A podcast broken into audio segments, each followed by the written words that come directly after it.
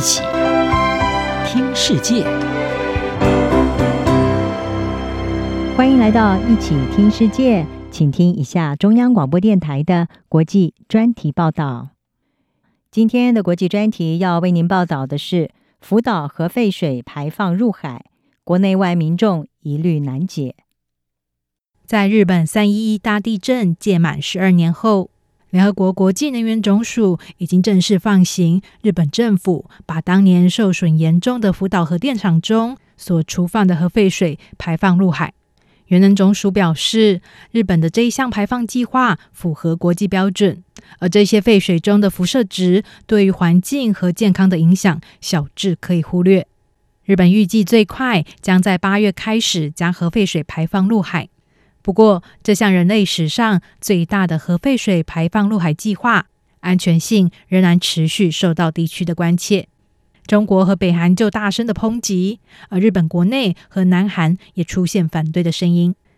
在原能总署七月四日核准了负责营运福岛核电厂的东京电力公司这一项排放计划之后，该署署长格罗西前往福岛核电厂视察。并签署了一项为期三年的联合研究计划协议，密切关注这一项排放计划对海洋生物的影响。葛罗西在访视后强调，国际原能总署将会全程参与这一项排放计划，以确保安全。很清楚的是，国际原能总署有一项任务，就是维护这里的核安全。我们不偏袒任何一方。我们是核安全的一方，不论需要什么，我们都会说。只要出现问题，我们就会说出来。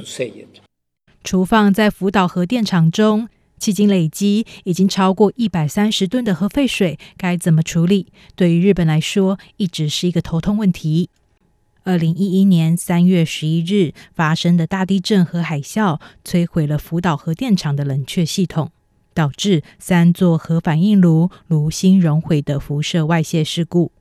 这些受辐射污染的冷却水被东京电力公司收集起来，储存在一千多个水槽中。这些经净化处理的核废水去除了多数辐射物质，但是还是含有少量的氚。日本就称这为核处理水。东京电力公司面临到的急迫问题是，核电厂的废水储存空间即将达到上限。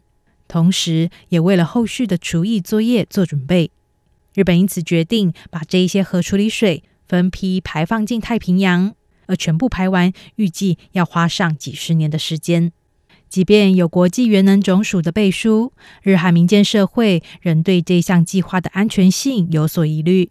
在日本，许多日韩民众前往日本首相官邸外抗议。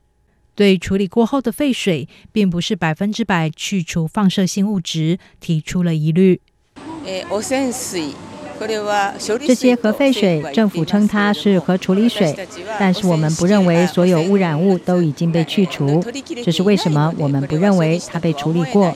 还有为什么我们反对它被排到海中去？日韩的渔民和海产业者尤其担心。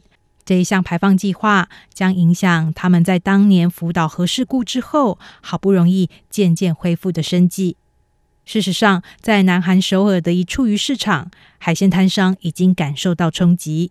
一名鱼贩老板抱怨说，在近来各界对这一项计划的密切关注之下，光顾的客人近日大为减少。如果今天有媒体报道，明天就没有客人来了。当没有报道的时候，人们就会来市场。但是这几天报道太多了，大家都不来了。日本的这项排放计划，在民众疑虑与不信任持续下，周边国家的水产业者恐怕难以避免受到波及。日本政府和相关国家的应对措施也将持续受到关注。央广编译张雅涵报道。Yeah.